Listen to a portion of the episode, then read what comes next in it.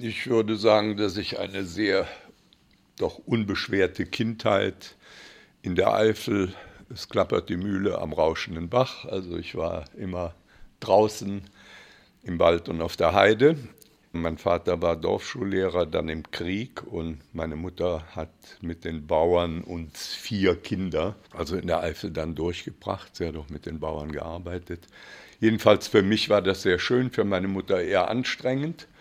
Dann sind wir von dort runter an den Rhein ins Elternhaus meiner Mutter und die betrieb ab sofort dort eine Gastwirtschaft und mein Vater Lehrer. Das Ganze hatte dann schon Literaturverdacht.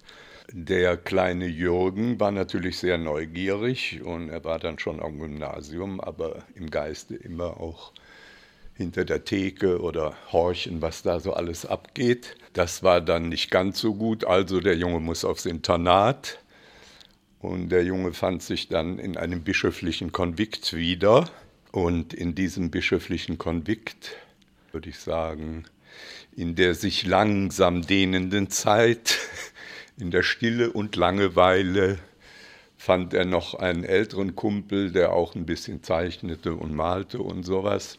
Und ich hatte dort am Gymnasium einen Kunsterzieher mit dem schönen Namen Herr Blumentritt. Und der brachte mir ab und zu Sachen mit. Der sah, dass ich so ein bisschen vielleicht begabt war. Das war natürlich alles nicht so schön, aber man gewöhnt sich an so einen Verlauf in diesem Konvikt und weg von den Eltern. Das hatte den Vorteil, äh, dass ich natürlich abnabelte vom Elternhaus und äh, mir Gedanken machte in dieser sogenannten Langeweile und Stille, was ich alles nicht machen wollte und kurz vorm Abitur flog ich auch raus, weil ich ein renitenter, durch den aufkommenden Rock'n'Roll und alles Mögliche junger Mann wurde. Hatte mich aber vorher schon auch über den einen Kumpel, der schon hier nach Köln an die Werkschule gegangen war, hatte ich mich schlau gemacht. Ich musste dann noch eine verkürzte Lehre im Druckereigewerbe oder bei einem Gebrauchsgrafiker machen. Gebrauchsgrafik war noch nicht so angesagt, also habe ich in der Druckerei Schriftsatz gemacht, was mir auch später zugute kam bei Katalogmachungen und dergleichen. Dann habe ich während dieser Kurzlehre schon die Aufnahmeprüfung an den Kölner Werkschulen gemacht. Es gab also im näheren Umfeld Mainz, Köln und Düsseldorf. Köln war dann der Punkt, wo ich über diesen Freund da andockte, habe die Aufnahmeprüfung auch bestanden. Meine Eltern, um diese Uhrzeit war es ja nicht gerade erwünscht, dass man Kunst studierte, äh, brotlose Kunst. Und so habe ich gesagt, ich würde Gebrauchsgrafik äh, studieren, habe das aber nie im Leben gemacht und meine Eltern waren da kurzfristig zufrieden. Und dann begann eben äh, das Kunststudium. Nach den Grundlagen bin ich sofort in eine freie Klasse. Das war in dem Fall freie Grafik, wo ich dann sehr viel Techniken, Radierung, Lithografie und dergleichen und eben viel gezeichnet habe.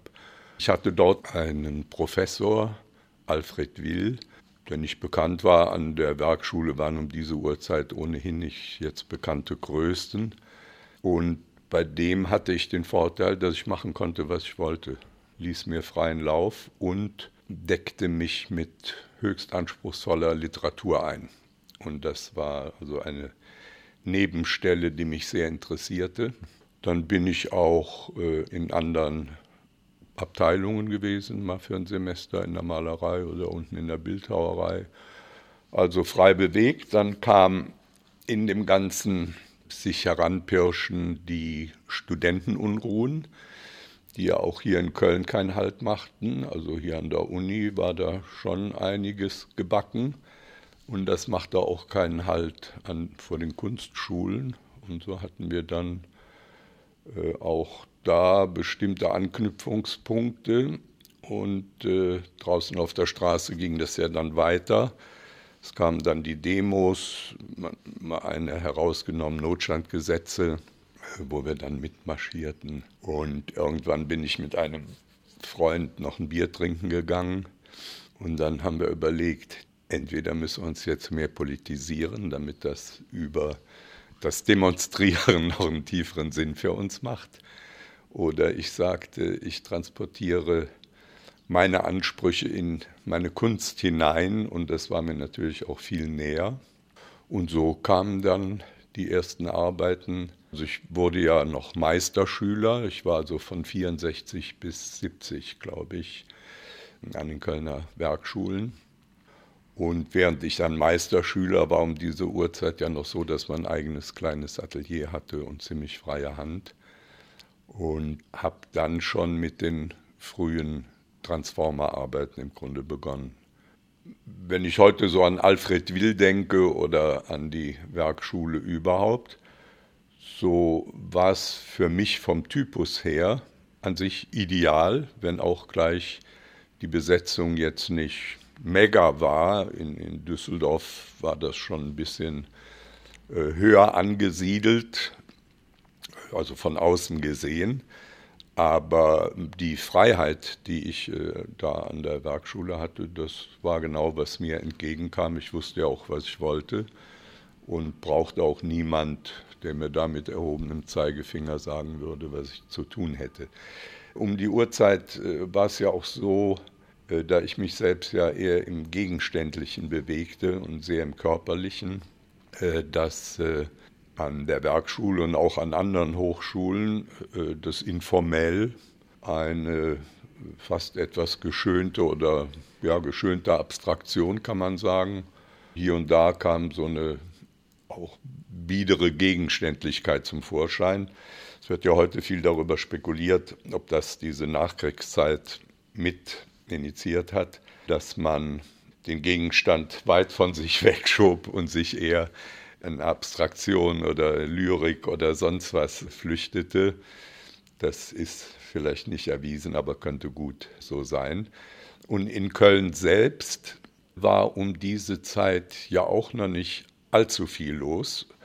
Das betraf aber jetzt nicht nur Köln, sondern allgemein gab es ja noch nicht sehr viele Galerien. Also wenn ich da an Köln denke, waren die, die beiden Hauptpfeiler Zwirner Stünke, Heinz Stünke und seine Frau. Dann äh, Reckermann muss erwähnt werden. Ein bisschen später oder äh, schon am Weidmarkt war die kleine Galerie Werner. Treppe runter, da kann ich mich noch erinnern, musste man die Bilder um die Ecke hängen fast. Aber das war seine erste Galerie am Polizeipräsidium. Dann gab es auch schon Borgmann, kam dann so peu à peu mit kleiner Galerie. Also es gab dann auch so kleine Galerien, das war aber so der Kern. Noch später kam ja dann das Galeriehaus, das ist aber dann schon in eine andere Zeit hinein, während die Anfang 70 war das ja, wovon ich jetzt spreche, war da noch nicht allzu viel vorhanden. Ich hatte ja dann während des Studiums mit einer kleinen Clique mal eine Ausstellung unten. Ich, ich, meine, meine Mutter wohnte ja in Rheinbrohl am Rhein. Neuwied hatte ich diese Schriftsetzerlehre gemacht. Dann hatten wir in Neuwied einen Raum gefunden, eine Studentin kam auch, auch aus Neuwied und haben dort eine kleine Gruppenausstellung als äh, Youngster gemacht. Und da taucht ein junger Mann auf, der hatte auch einen Fotoapparat und macht ein paar Fotos von uns. Und das war der heutige Ulay, der frühere Uwe Leisiepen, der dann so peu à peu öfter bei mir schon mal auftauchte. Wir hatten uns also zu mir nach Rheinbrol kam, mit Kunst hatte er nichts zu tun. Er arbeitete damals im Kaufhof, hatte da irgendeinen Job in irgendeiner Abteilung. Und noch später hatte er eine Art Fotolabor, wo er so, damals nannte man das Großfotos für Kleinindustrie, mittelständische Betriebe oder sowas machte. Dann bekam ich plötzlich einen Anruf von ihm, da war er seiner Familie enteilt, seinem Kind und seiner Frau, und nach Amsterdam abgehauen. Das war dann Grund für mich, schon mal rüber nach Amsterdam zu machen. Und ich hatte in der Zeit, das ist jetzt also praktisch nach dem Meisterschüler, der erste Selbstständige sozusagen, war natürlich auch auf der Suche nach Möglichkeiten Geld zu verdienen. Jedenfalls Hannes Jähn, ein bekannter Buchgestalter hier aus Köln, der hatte mich irgendwo, ich wohnte ja in der Südstadt, er auch, hat mir uns irgendwo kennengelernt, sehr wahrscheinlich in der Kneipe. Und der brachte mir irgendwann Stefan Bewerka ins Haus. Denn ich hatte mir eine Radierpresse angeschafft, weil ich selbst sehr viel äh, auf dem Weg gearbeitet hatte und dachte, ich könnte für andere drucken und damit äh, meinen Lebensunterhalt verdienen. Und hatte im Vorfeld schon für einige Leute, für Bandau, ein Kölner Skulpteur, der auch heute relativ da ist, äh, für Prager mal eine Radierung gemacht, auch ein Skulpteur. Michael Bute lernte ich auf dem Weg kennen. Er kam dann, hatte gehört, dass ich sowas mache. Für ihn habe ich dann auch mal was gedruckt. Aber bei Wewerka wurde das ein richtiger guter Broterwerb. Der hatte um diese Zeit, weil Druckgrafik da so richtig Hype war, große Mappenwerke für Frankreich, für Holland und so gemacht. Und da habe ich dann den Uwe in Amsterdam angerufen. Der hatte nämlich auch überhaupt kein Geld. Und dann kam der nach Köln und legte das Papier auf. Ich rieb die Platten aus und so weiter. Und nachts gingen wir noch in Wienerwald schnell was essen. Und am, am anderen Tag habe ich dann für mich gearbeitet. So dieser Kontakt mit Werker, der auch so was Kauziges, aber auch was sehr Weltmännisches hatte. Er kam ja von der Architektur an sich. Der schleppte dann Dieter Roth äh, mal mit ins Haus. Später schleppte er mir Al Hansen, äh, den Fluxuskünstler, ins Haus, der auch teilweise bei mir schon mal wohnte. Und äh, das war der wiederum, fand meine Geschichten höchst interessant. Ich hatte ja auch dann die Fingernägel lackiert, äh, Schmuck und so weiter. Also der Herr Wewerker hatte da am Anfang große Schwierigkeiten, guckte immer ganz ungläubig durch die Gegend. Aber je mehr Frauen dann bei mir schon mal auftauchten im Atelier, dann wurde er etwas ruhiger, weil da guckte er immer schon dann doch ein bisschen interessierter hin. Das waren also diese Anfänge und ich habe dann in Amsterdam, wenn ich zu Leisiepen rüberfuhr, hatte er dort einen Job gefunden bei Polaroid.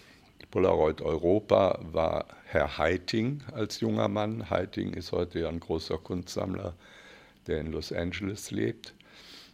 Der war der junge Manager Polaroid und äh, Leisiepen machte Werbefotos für Polaroid. Also der besuchte eine Stadt wie Rom, machte dort Fotos und da wurde ein Büchlein von gemacht und man sah, was man mit Polaroid alles machen kann. Ich war an einer Sache äh, so nach dem Studium, da wir ja mehr unser Atelier in die Stadt verlagert hatten, ins Leben hinein und nicht unbedingt an der Staffelei standen, hatte ich mit, mit einem kleinen Tagebuch begonnen, was relativ sexualisiert und erotisch war, auch mit kleinen äh, textlichen Anmerkungen, die aber nicht unbedingt jetzt den konkreten Tagebuchcharakter hatten. Im Nachhinein ist es aber als Spiegel dieser Zeit, wenn man so zwischen den Zeilen liest, doch auch einiges erfahrbar. Also hatte ich dieses Zeichenbüchlein und hatte überlegt, dass das relativ subjektiv ist. Und ich wollte das auf eine gewisse Weise objektivieren und hatte ein Konzept, mich über Fotos an Zeichnungen anzunähern. Und da kam Polaroid natürlich, ich bin ja kein Fotograf, der Uwe hatte eine relativ schon aufwendigere Polaroid-Kamera, auch mit so einem kleinen Objektiv, was man wechseln konnte. Und dann haben wir in der Elsassstraße sozusagen mein Konzept fotografiert. Uwe hat da stellenweise auf den Auslöser gedrückt, so wie das später dann andere taten. Und äh, ich habe ja auch aus dem sogenannten Prokop-Protokoll, das ist so ein Buch, das steht an sich unter Verschluss, das kriegt man so in den Universitätsbibliotheken, ein kriminalsoziologisches Lexikon. Und da hatte ich interessante äh, Fotos gefunden über autoerotische Vorgänge mit zufällig tödlichem Ausgang oder Moorleichen, die aussahen wie Skulpturen. Also sehr anregende, äh, für mich anregende künstlerische mm, Inspirationsquellen. Und das Buch hatte ich mir dann ausgeliehen. Daraus sind dann, also dieses Buch am Ende hieß Ich und Ich, zwei Teile. Das eine waren, hieß auch erotografische Tagesberichte. Der erste Teil äh, waren diese Zeichnungen, von denen ich eben sprach. Dann kamen die Fotos, wo dann auch erste Schminkungen von mir, also diese Annäherung ans andere, ans weibliche Geschlecht, Schminkungen, erste Sequenzen, äh, die gefüllten Bodystocks. Bodies ist so eine Sequenz, die heute noch ganz bekannt ist. Dann mit so einer jungen Frau, so eine Art Fesselungen. Das waren diese Versuche, auch diese Bodystocks, Annäherungen an die Zeichnungen. Und auf dem Weg also mit diesem Buch, was ich heute meine Alchemistenküche nenne, äh, wurde für mich äh, Foto ein ganz legitimes Arbeitsteil und äh, künstlerisches Ausdrucksmittel, was damals ja noch nicht geklärt war.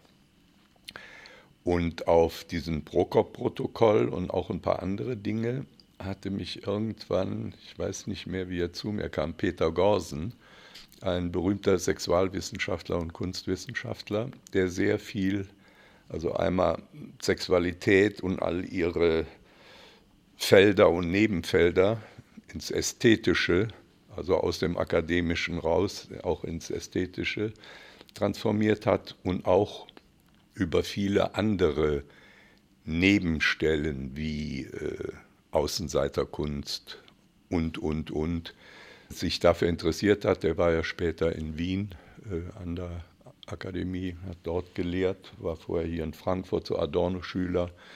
Sigusch war auch so ein Sexualwissenschaftler, mit dem er zu tun hatte.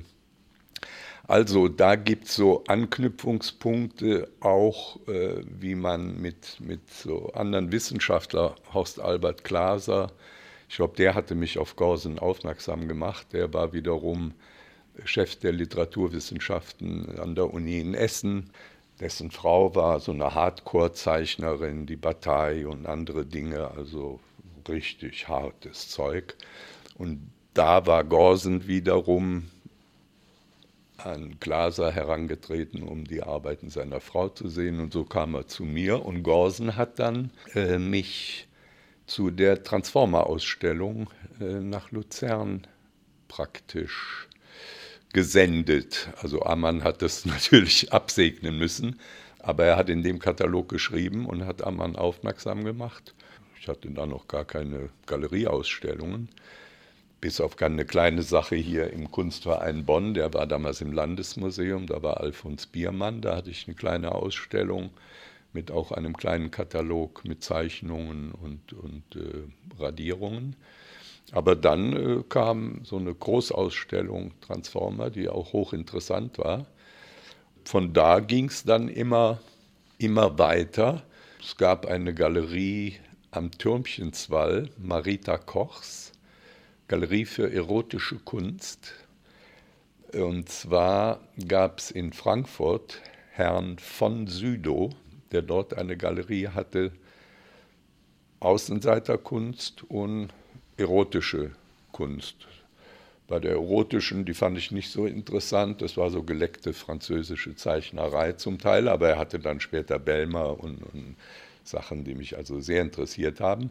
Aber auch die Außenseiter, und der arbeitete, der hatte Marita Kochs, glaube ich, auf die Sprünge geholfen. Und bei Marita habe ich meine erste Ausstellung mit äh, Kleiderbildern gemacht und den ersten äh, Fotosequenzen. Natürlich um diese Uhrzeit einmal mein Auftritt im Alltag sorgte schon für Beunruhigung im bürgerlichen Lager und dann noch äh, mein Körper als Projektionsfläche für die Kunst, Sexualität, Erotik plus Medium Foto. Das wurde ja noch bis in die 80er Jahre diskutiert, ob das überhaupt ein Kunstmittel sein könne. Also war das kommerziell ziemlich, ziemlich schwierig, wobei ich immer sage, war mir aber völlig klar, war mir völlig bewusst. Ich weiß, was ich tue. Und die Kunstwissenschaft fing sich so allmählich, so der Göttinger Kreis, der war immer ein bisschen härter drauf. Die interessierten sich dafür. Feministinnen in Köln äh, weniger, suchten sich dann irgendwie so ein Bild aus und vervielfältigten das, Sinn entstellt sozusagen. Naja, das wusste man, damit musste man leben. Und wie gesagt, äh, die, die äh, Druckmaschine wurde weiter bewegt äh, bei mir und der Weg ging aber dann auch weniger über, weil wir eben über die Galerien in Köln sprachen, sondern über Holland bin ich dann zu einer ersten Ausstellung bei Stichting der Appel, heute noch eine berühmte Institution. Das war damals eine junge Frau, Wiss Malz, die ist später bei einem Flugzeugunglück ums Leben gekommen. Äh, das war der Hotspot, ich würde mal sagen, für Performance überhaupt hier in Europa. Also da kamen alle hin, Chinesen äh, aus dem Ostblock und, und, und.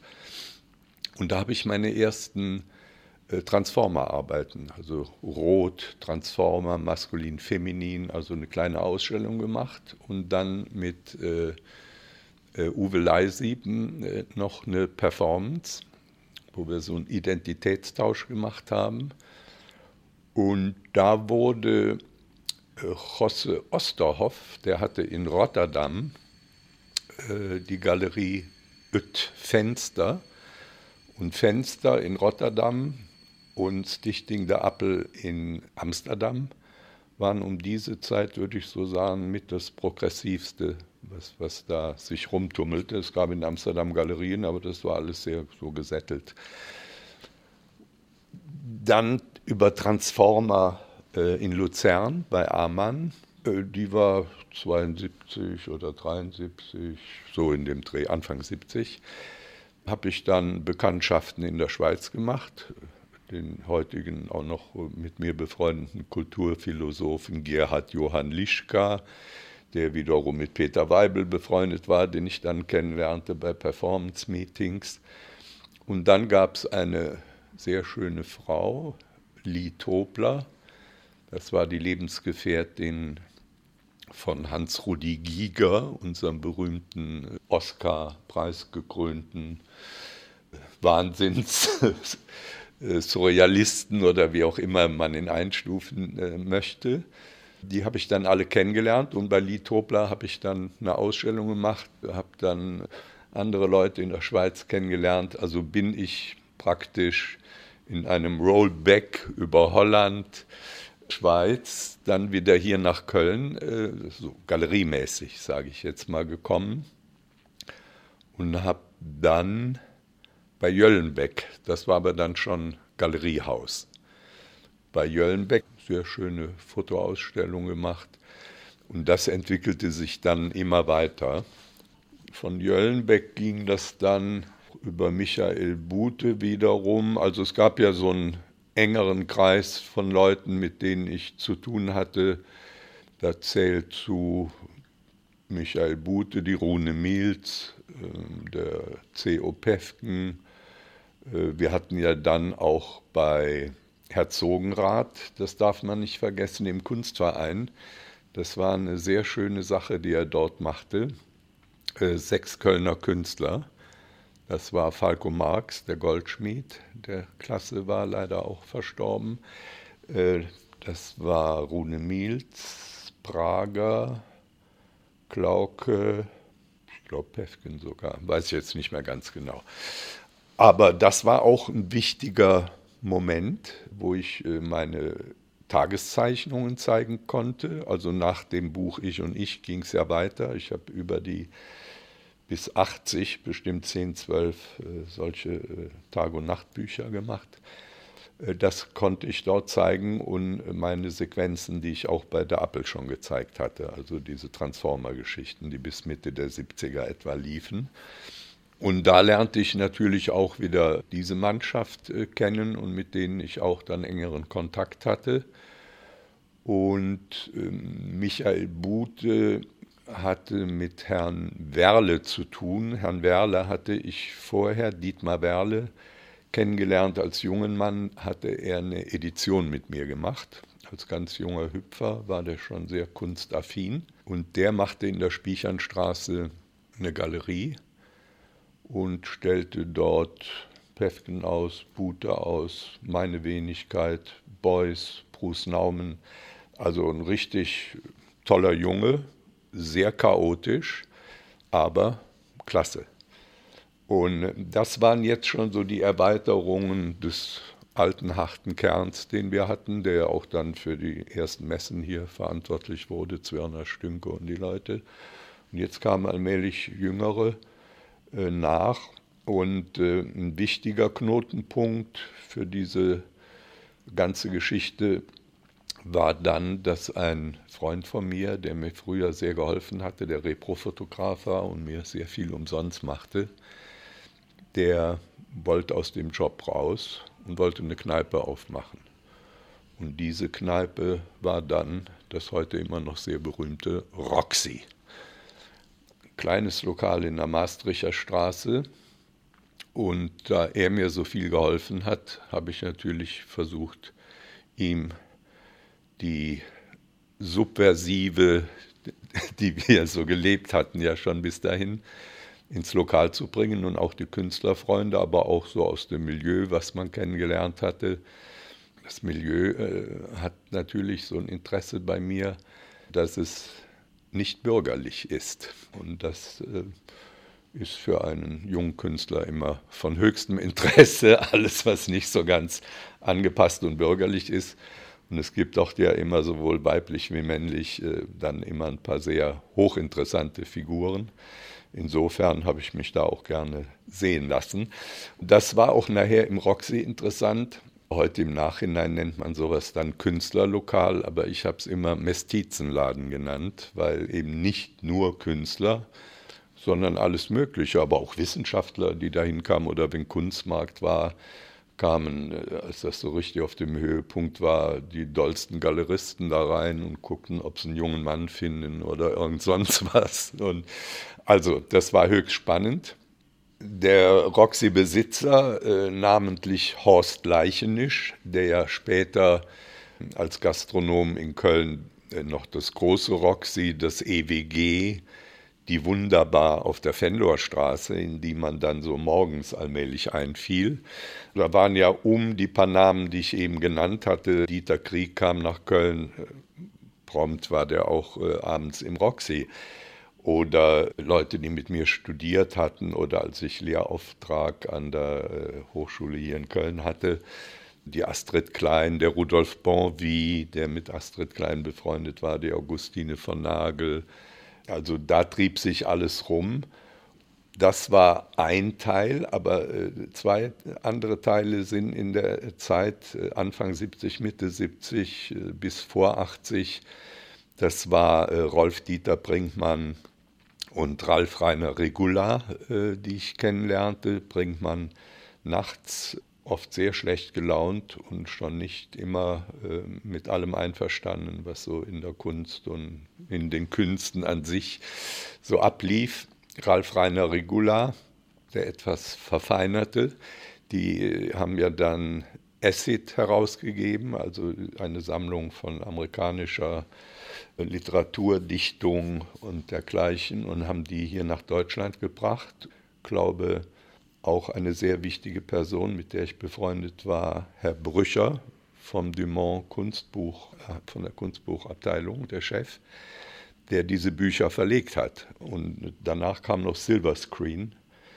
Und um das herum, also Brücher war ohnehin sehr kunstaffin und er liebte auch die Nacht, ein toller, schöner, großer Herr und Mann, mit dem ich sehr gern zusammen war, der mir auch geholfen hat und auch anderen Künstlern, Krivet, Wewerka und so Leute, die hatten alle mit ihm zu tun. Und mein erstes Buch, wo ich eben von sprach, Ich und Ich, äh, hoffte ich dann, dass Ernst das verlegen kann, sagte er fassen meine Vertreter nicht an. Hat mir aber dann jemand in England empfohlen, bin ich nach England gefahren, was man alles so macht, hat aber auch nicht geklappt. Ich habe es dann später selbst verlegt. Also äh, die äh, Dichter oder, oder das drumherum, wo ich eben von sprach, gab es dann Udo Breger, äh, der Borrowes, Brian Geising und diese Leute verlegte. Der saß in Bonn. Dann gab es die Palmenpresse. Das war wieder so ein Ableger, der sich im Feld äh, der Veröffentlichungen von Regula Brinkmann, also amerikanische äh, zeitgenössisches oder Avantgarde, in einem, ich glaube, das hieß Der fröhliche Tarzan, so eine kleine Reihe. Der saß hier in Köln. Also das waren alles so Dinge. Und in der Zeit äh, gab es Heubach, der die Interfunktionen machte, was sehr wichtige äh, Publikationen in der Zeit war. Wir, die wir noch nicht so viele Galerien hatten, der Bonvier hatte ja mit mir äh, studiert, habe ich mit ihm eine Reihe herausgegeben, die hieß Kunststoff, die wir wie so ein Fenster benutzten, weil Foto war immer noch schwer in Galerien äh, reinzukommen und sowas. Also das lag so 76, 77 in der Zeit. Lischka, von dem ich eben sprach, in Bern, äh, gab eine Reihe heraus, Der Löwe, eine kulturphilosophische Zeitschrift.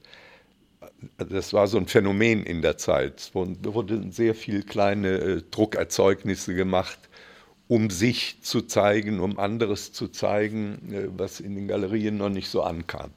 Also das ist ein sehr interessanter Aspekt gewesen über äh, die kleinen Literaturdinge, über die ich eben sprach, gab es dann die Gruppe Can hier in Köln, die hochwichtig war mit Holger Czukay, Jackie Liebezeit und so weiter, die jetzt vor kurzem alle plötzlich starben. Da sieht man, dass man älter wird und lebt immer noch. Ne? Und äh, das war natürlich auch, äh, die Musik hat uns ja, also mich persönlich äh, begleitet, die mich heute noch, äh, die etwas angehobene Popmusik oder experimentellere. Ähm, das hat uns Künstler natürlich auch sehr angeregt und hat mich auch sicher angeregt, äh, dieses äh, Performative anzusteuern, also die Live-Performance, wo man den direkten Kontakt zum Publikum suchte. Das war ja in sich der Grundauslöser. Und die erste hatte ich, wie gesagt, da mit Uwe Leisieben gemacht und dann später bei einem Performance-Festival hier in Köln mit den Hunden von eben genanntem Horst Leichenisch. Der hatte so einen Rottweiler und kannte noch einen Drogenfahnder, glaube ich, von der Polizei. Der hat noch einen zweiten hinzugesteuert. Und da habe ich die Performance gemacht. Die Wörter haben ihre Kraft verloren. Es war hier während des Kunstmarktes ein großes Performance-Festival, wo auch die ganzen Amerikaner hier waren. Jack Smith war bei mir zu Hause. Großes Abendessen. Der machte eine Spülperformance mit so einer Brildose. Das kann man gar nicht erzählen. Das war irre. Und äh, Abramowitsch und so, die waren alle da in der Elsassstraße, wo ich mein Atelier hatte. Äh, Colette, die in ihrem Bett in, in den Galerien herumlungerte die hatte ich in Paris kennengelernt. Da gab es Bama, das war auch eine interessante Galerie, die sehr deutschfreundlich war und wurde in Paris die Rote Kapelle genannt, weil sie so deutschfreundlich war. Da hatte Polke, Bute, meine Wenigkeit, ich glaube Charlie Banana noch, der war damals mit seinen schönen Zeichnungen unterwegs. Also so immer dies hin und her und bei mir, wie ich eben schon mal sagte, ging mehr über Außen, auch durch die Performances, die dann begannen. Die dann in Belgrad gab es eine Spielwiese international für Performance, in Groningen in Holland. Äh, hier war die Liba Jappe in der Moltkerei, auch so ein Hotspot für Performance. Und, und, und, da war man viel unterwegs. Dann wurde man auch auf die ersten Biennalen eingeladen, also in, in äh, Sydney, Biennale Sydney, war Mitte der 70er schon, wo ich dann die Performance äh, Hinsetzen, Aufstehen, Ich liebe dich, die ich auch im Lehmbach ausgemacht hatte, ein legendäres Stück. Und dann kam Harry Seemann, den ich natürlich auch da in der Schweiz kennengelernt hatte, der die erste Apuerto in Venedig machte. Das waren aber nur inszenierte Fotoleute und da war ich mit so einer ganzen Band mit Viva España dann eingeladen. Sonderschau hieß das damals noch, Sonderschau Harry Seemann, das war aber was heute die Aperto ist. Und, und so Belgrad machte eine Biennale, es gab Triennalen äh, über die Dinge, ohne jetzt, äh, was andere Kollegen von mir hatten, die eventuell ein, zwei feste Galerien hatten, war ich viel unterwegs und kam immer mehr in den Betrieb, auch international dann herein, also dass das nicht so auf Köln bezogen war.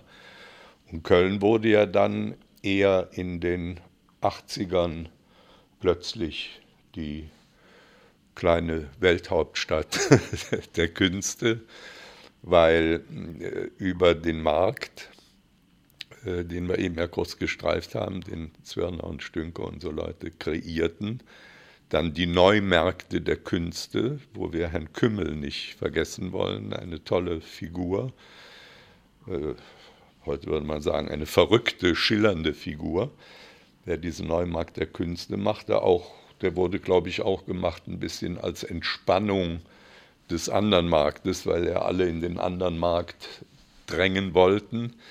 Aber das war für uns jüngere Künstler war das spannend und da spielten dann auch tolle Gruppen. Armandül kann ich mich noch erinnern, so eine abgefahrene Truppe. Also das wurde natürlich dann über diese Einführung des Kunstmarktes wurde natürlich auch der Nerv des Kommerziellen immer stärker. Den ersten kleinen Höhepunkt erfuhr das dann durch die wilde Malerei, die wiederum animiert war durch die Italiener, wie Arte Schiffra und dergleichen und die Hintermänner dessen, wo auch das äh, Kuratorensein ein anderes Sein erfuhr. Die wurden auch wichtiger und, und wurden Macher stellenweise. Das ist so das italienische Bild erstmal und das äh, wurde dann hier auch nach Deutschland transportiert und das hatte so zwei, drei Stellen. Das waren die jungen Wilden hier in Köln, das waren die Moritzplatz Boys in Berlin, Salome Fetting und dergleichen. Und dann so ein anderer Ausläufer, die Hetzler Boys, davor aber äh, Paul Menz Boys, glaube ich. Da habe ich ein schönes Bild vor Augen. Da gingen wir zu einem Konzert Blixer Bargeld, die einstürzenden Neubauten im Stollberg. Und auf einmal kommt der hochelegante, ich glaube mit Fliege und Weste, Paul Menz mit seinen Schmuddeljungs da rein. Also der Walter, der Adamski und wie die alle hießen. Das war ein Bild für die Götter, aber auf der anderen Seite hatte das auch irgend so was Dandyhaftes, was der Paul Menz ohnehin so ein bisschen verkörpert. Wie weit er das jetzt ist, kann ich nicht äh, sagen, aber das war ein äh, schönes Bild. Und wie gesagt, äh, mit der wilden Malerei äh, wurde natürlich der Kommerz angekurbelt und es hatte äh, so für meine Erkenntnis weil die Galeristen da auch so drauf ansprangen, war es sicher eine willkommene Ablösung der etwas strengeren Künste, die davor gepflegt wurden, aber nicht nur. Es war aber auch damit verbunden, dass die Asservatenkammern der Galerien gelüftet werden konnten denn danach konnte man beobachten, wie zweite, dritte Generation und erste des Expressionismus, das informell wurde gehoben, das stand ja noch alles in den Kellern. Und als die wilde Malerei schon tot war, gingen die anderen Preise durch die Decke dessen, was ich vermute, was da auch mit eine Rolle gespielt hat. War zumindest eine sehr angenehme Nebenerscheinung. Und dann kam ja kurz ein Einbruch äh, auch Bankeneinbrüche und auch Kunsteinbrüche, die man äh, aber auch dann ahnen konnte. Und nach jedem Einbruch kommt dann die große Erholung. Und was sich dann jetzt abspielt, ist ja dem Wahnsinn nahe in den oberen äh, Regionen, was wir dann schon eher so Abstraktion nennen.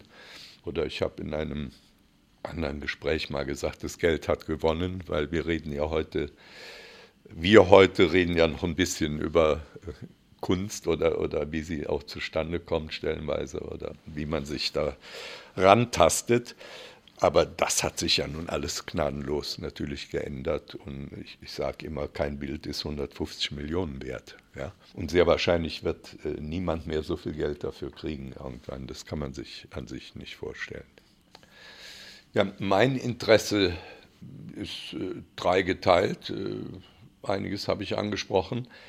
Das ist die Musik, das ist die Literatur insbesondere auch Nebenstellen der Philosophie und dann in der bildenden Kunst äh, waren für mich äh, entscheidend die, die harte Abteilung des Surrealismus, des Französischen, wo ich herausstellen möchte Herrn Belmer, den Zeichner, Herrn Molinier, den Selbstdarsteller, allerdings obsessioniert, das war ja Teil seines Lebens. Das ist also dann schon was, was Gorsen in seiner Außenseiterbetrachtung äh, mit, mit einbeziehen würde. Aber der war höchst interessant für mich und auch über das Medium Fotografie äh, hat er ja sich belichtet und die Hannel Köck, die mit ihm gearbeitet hat, das ist die Frau von Peter Gorsen gewesen, ein früheres Model, die dann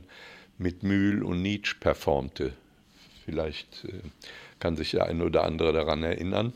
Tolle Person, hat mich auch ein paar Mal besucht und so kleine Polaroids mir abgekauft. Also das Französische und dann äh, ist es immer wieder Bacon, äh, den ich äh, faszinierend fand. Beckmann, hier von unseren Deutschen. Sie merken schon, der Körper steht im Zentrum meiner Betrachtung und die Existenz. Ich war ja dann viel zu Großausstellungen eingeladen, die sich mit der Gender-Problematik, die heute ein bisschen hochgezüchtet wird, grammatikalisch. Es gab einen anderen Franzosen, ein Lebender, der jetzt aber auch tot ist, den kannte ich, der sich immer so als Hausfrau und sowas da, was mich dann auch nicht so, so tief interessierte. Von diesen Teilen Beckmann, aber auch Sutin, Sutter, ähm, also so heftige Leute. Dann hat mich vom Wiener Aktionismus Bruce und Schwarzkogler am meisten interessiert, weil da auch so was Formales mit reinkam, also nicht so ganz ausufernd. Die Geste ohnehin, also alles, was so ein bisschen anarchistisch und, und, und nicht so angepasst daherkam. Und mich hat, wie gesagt, immer das unser ungeklärtes Dasein. Das hat mich immer interessiert und wie wir damit umgehen und wie jedes Menschenbild für sich sich so darstellt, was man da rausholen kann. Deswegen habe ich mich auch immer für Menschen interessiert, ob nachts oder tagsüber, wann auch immer. Das ist so das äh, Kunstbild, das hat sich dann später fortgesetzt noch in andere Hemisphären, aber das sind so die tiefen Anker, die als junger Mann und der Künstler als junger Hund davon sehr beeindruckt wurde und bin ich heute noch. Bin ich heute noch sehr von beeindruckt. In der Literatur verhält sich das genauso. Das geht über Jean Genet, über McCarthy, über Pynchon, also die amerikanische Literatur, äh, die schweren Brüter und, und sowas, das, wo es auch um das Gleiche geht, an dem ich arbeite oder versuche, Bilder für zu entwickeln, die etwas darüber erzählen oder ahnen lassen, wie immer man es will. Und in den Kölner Galerien äh, war, war ich oft bei Heinz Stünke. Da habe ich noch so in Erinnerung den frühen Dieter Krieg, äh, zeigte er, diese Akte und dann später diese ganz grauen, ich habe das immer so TB-Bilder genannt oder so, toll. Also den fand ich auch klasse, den Dieter. Dann war ich im Galeriehaus. Ich habe ja dort auch äh, schließlich ausgestellt und sowas. Äh, wir haben eben auch noch vergessen, äh, wie viele Künstler dann auch nach Köln kamen.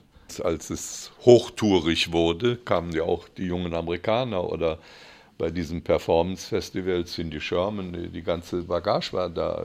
Diego Cortés, äh, so ein Mischding von Künstler und Herausgeber. Die Colette, die Russ Martin, die vor kurzem hier eine Ausstellung im Max-Ernst-Museum hatte, habe ich hier noch ein Tattoo von. so, äh, alles lungerte hier rum. gab doch auch einen, der auf der Lindenstraße wohnt, Robin Page. Ist heute vergessen, glaube ich, Fluxus und ein äh, so ein bisschen surrealistischer, realistischer Maler, äh, der lange hier in Köln gelebt hat und von dem der berühmte Ausspruch kam, wo der L. Hensen sich immer so drüber amüsieren konnte, nur wenn sie mir den roten Teppich ausrollen, gehe ich wieder zurück. Ich glaube aus Kanada oder woher er kam. Der war lange hier mit seiner Frau. Dann machten wir so den Rundgang und hinterher ging es ab ins Roxy zu Herrn Leichenisch. Zu Düsseldorf hatte ich natürlich über äh, die Connection, wir haben eben Sigmar Polke vergessen, mit dem ich natürlich auch Kontakt hatte und der auch mit Dietmar Berle, mit der Galerie, von der ich erzählte, äh, zu tun hatte.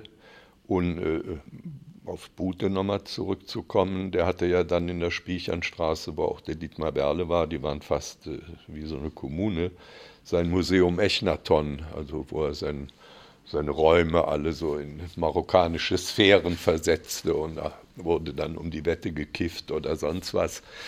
Und da war auch Sigmar Polke und über Polke bin ich dann des Nächtens öfter in den Ratinger Hof, wo Markus Oehlen hinterm Dresen stand und gerade Hotel California auflegte. Es gibt so Momente, die vergisst man nicht. Da war dann Kohlhöfer, Achim Duchow, des Nächtens kam im schwarzen Ledermantel Herr Immendorf, der damals noch Maoist oder sonst was war, herein. Das war immer sehr musikgeschwängert, äh, der Ratinger Hof. Die Frau vom Knöbel, die Carmen organisierte da mit und noch noch eine da, ich war vom Köhlhofer. So, das war dann so eine Zweigstelle. Der Polke und der Achim und so, die kamen dann hier rüber und über Polke und Rückcreme. Die hatten dem Erhard Klein in Bonn schon mal geflüstert. Der Klauke, könntest du dir auch mal angucken. Und dann hat der Erhard Klein mich mal eingeladen. Und dann sagte er, ja, die, die haben auch gesagt, soll ich mal angucken, paar Mal auf. Und dann ging er an seinen Schrank, der war ja gelernter Bibliothekar. Und dann holte er einen Ordner raus und zeigte mir alles, was er über mich hatte. Ne? Ich habe ihm auch oft so, ein Kärtchen geschickt oder eine Einladung, wenn ich irgendwo äh, Action machte. Und das wurde dann eine lange Nacht. Ich erinnere mich noch genau wie seine Frau irgendwann im, im Bademantel um drei Uhr morgens sagte, wollt ihr denn nicht mal schlafen gehen? Da hat er hat mir alle auch Literatur besessen, Musik besessen, Sport besessen. Der hat ja so viel Besessungen, das war unglaublich. Ne? Nein, das war ein äh, Ausnahmegalerist so im, im Großen und Ganzen für deutsche Kunst. Er hat auch noch so zwei Amerikaner, glaube ich, im Petto aber es waren schon die wichtigen deutschen Künstler, die, die er für wichtig hielt. Der, der war klasse, der kam zu einem, man hat über die Ausstellung gesprochen, dann sagte er, hier hast du schon mal 5000 äh, D-Mark, damit Ruhe im Karton ist. Dann nehme ich da eine kleine Zeichnung oder irgendwas. Ne? Also der war sowas von fürsorglich und ordentlich und dabei auch sehr chaotisch, wie wir alle in einem gewissen Sinn, aber auch ich, der, der so viel, so, so exzessiv gelebt hat im toxischen Bereich und im Nachtbereich, mir sagt man immer nach, ich sei sehr diszipliniert. Und das war ich dann auch. Also drei Tage und Nachtrennen, Tür abschließen, mal ein bisschen ein paar Apfelsinen kaufen gehen oder sowas. Und dann Stille, arbeiten und dann rief mal wieder jemand an, na, ab auf die Rolle oder es gab was Schönes, ne, mal einen kleinen Trip reinschmeißen und dann ging es ab. Und so habe ich das äh, irgendwie auch alles überlebt und das ist auch ganz schön.